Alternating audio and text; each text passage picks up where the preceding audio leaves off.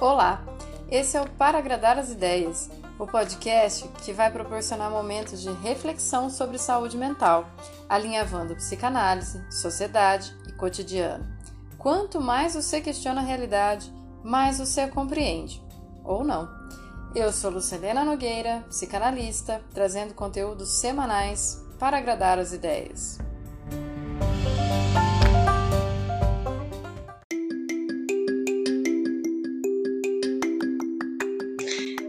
Episódio de hoje: Prazer. Não, mentira. Sacanagem.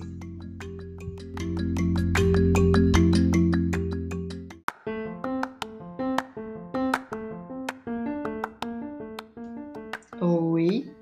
Desculpa, semana passada você ficou me esperando, tá? Mas era semana do saco cheio e se a gente tá aqui falando de criança, por que não? Na verdade, eu quero começar a te preparar para uma futura pausa, em breve, daquelas que a gente precisa tirar, renovar e depois voltar ainda melhor. Então, relaxa, que 2020, apesar de ter sido inesquecível, não vai conseguir derrubar a gente que anda juntinho por aqui, não, tá? Ainda em outubro, corre antes que ele acabe, vamos continuar com o tema infância. Agora, para falar do que pode ser considerada a derradeira fase de constituição do sujeito. Calma. Apesar do Édipo ser hipervalorizado e didaticamente as coisas serem apresentadas meio que por idade, a gente não vai ficar preso nisso, tá? A gente chega lá, em algum lugar. Em primeiro lugar, quando eu falo de Édipo, você sabe do que, que eu tô falando?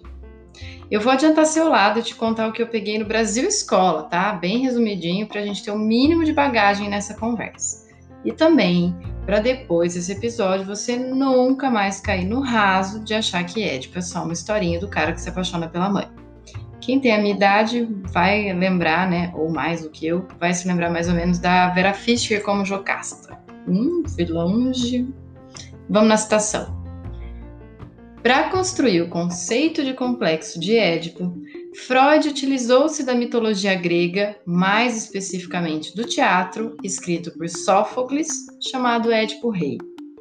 O mito conta a história de Laio, rei de Tebas, que teria sido avisado por um oráculo sobre seu futuro maldito. Ele seria assassinado por seu próprio filho, que se casaria com a sua mulher, ou seja, a mãe dele. Para evitar que isso se concretizasse, Laio decide abandonar a criança num lugar distante, colocando-lhe pregos nos pés, para que ele morresse. Um pastor encontra a criança e lhe dá o nome de Edipodos, ou seja, pés furados. Essa criança, mais tarde, é adotada pelo rei Corinto e, ao consultar o oráculo, Édipo recebe a mesma mensagem que seu pai Laio recebera anos antes. Mas acreditando que se tratava dos pais adotivos, Édipo foge de Corinto. Em sua fuga, Édipo se depara com um bando de negociantes e seu líder e acaba por matá-los todos numa briga, sem saber que esse líder era Laio, seu pai. Ao chegar em Tebas, Édipo decifra o enigma da esfinge e livra a cidade de suas ameaças. Assim, recebe o trono de rei e a mãe, a mão, toda vez vou errar no mesmo lugar, a mão da rainha, agora viúva. Os dois se casam e têm quatro filhos. Anos depois, quando uma peste chega à cidade, Édipo e Jocasta consultam o oráculo para tentar resolver essa questão e acabam por descobrir que são mãe e filho. Jocasta suicida-se e Édipo fura os próprios olhos como punição por não ter reconhecido a própria mãe. Fim da citação. Como por aqui, tragédia pouca é bobagem, né? Eu te convido a conhecer também a história da Antígona, filha de Édipo, que é muito foda. E quem já tiver meia par da situação, procura a apresentação da, grada, da a, opa, Grada Quilomba, que faz uma Antígona excepcional tudo a ver com as nossas encruzilhadas atuais. Por isso que a mitologia é importante como suporte, né? Ela, ela não fica marcada por um tempo, porque o humano está sempre nessa mesma encruzilhada, nesses dilemas fundamentais. Mas, para não ficar viajando muito, depois de ir para a Grécia, para a Áustria, Portugal. Vamos só ali dar um pulinho na sua infância mesmo. Quando Freud usa o mito de Édipo Rei como suporte para explicar um caminho de constituição do sujeito, ele não estava passando uma receita de bolo do tipo todo mundo tem que se apaixonar pelos pais, ou quem não se apaixona pelos pais é desviante e qualquer coisa moralizante por aí. Ele estava apontando outras coisas, como por exemplo a tragédia e a importância da castração, algo que nos imputa uma submissão à lei que ao mesmo tempo que nos ferra, também nos contorna, nos guia. Conforme a gente se dá conta dos nossos interditos, a gente também é capaz de fazer algo sobre eles. Por isso, vamos lá na sua infância? Lembra que você, como qualquer criança, teve a fase dos porquês? Ali mais ou menos no período da sua alfabetização? Por que mesa chama mesa? Por que cachorro não é assim? O que, que é essa bolinha? Nanana. Piriri pororó, que no fundo a pergunta central é: de onde vêm as crianças? Como elas são feitas? Como é que elas foram parar lá? Globo Repórter está aí há mais de 35 anos respondendo as mesmas perguntas infantis de forma deslocada para outros temas. É sucesso, minha gente? Fala sério. Se aos seis anos você perguntasse como são feitos os bebês e alguém te respondesse de verdade, você dar conta? Aqueles sons que os adultos fazem, parece que eles estão gostando, apanhando ou estão cansados.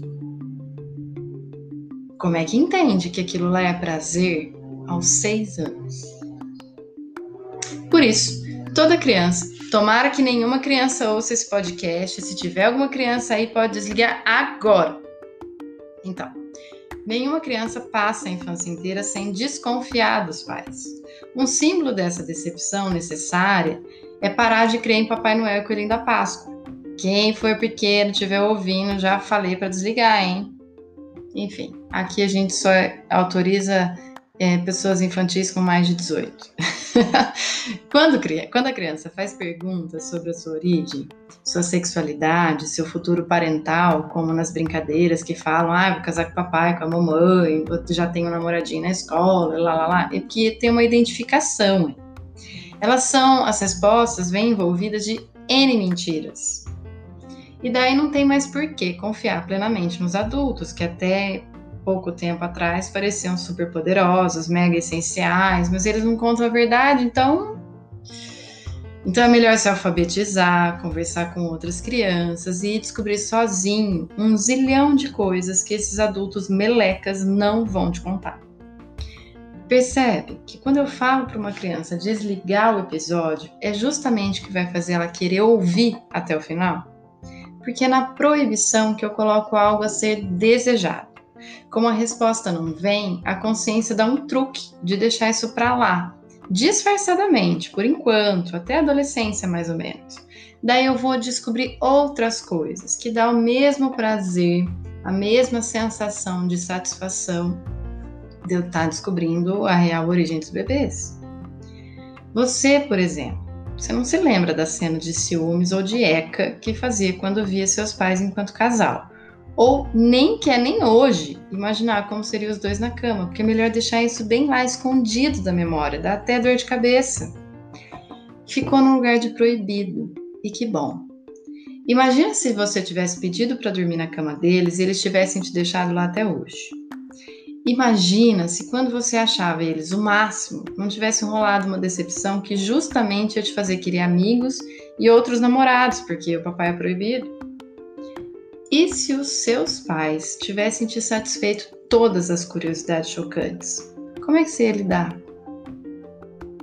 Embora haja uma tragédia na decepção, na proibição, na castração, há também um alívio: o de saber que ninguém pode ter tudo, nem você, nem seus pais.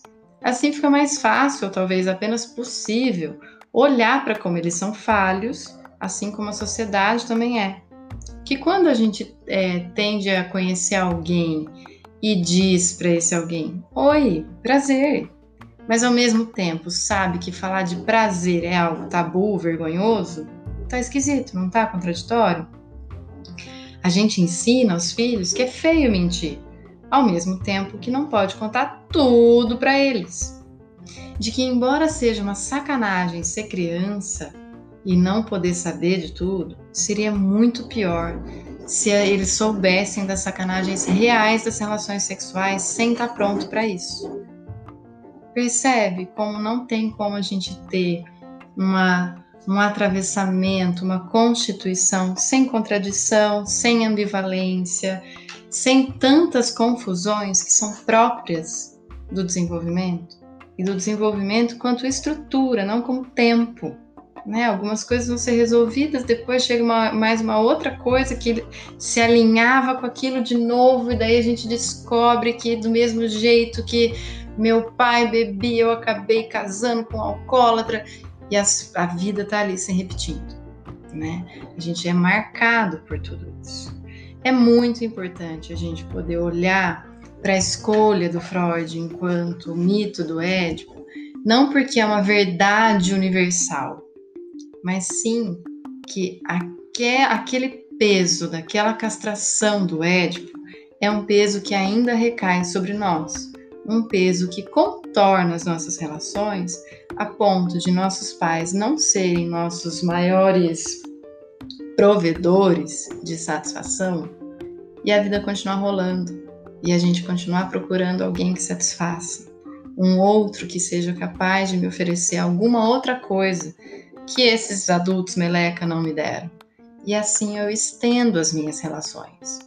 A gente não pode se sentir castrado no sentido de paralisado, mas também não pode se sentir tão não castrado assim, achando que pode tudo.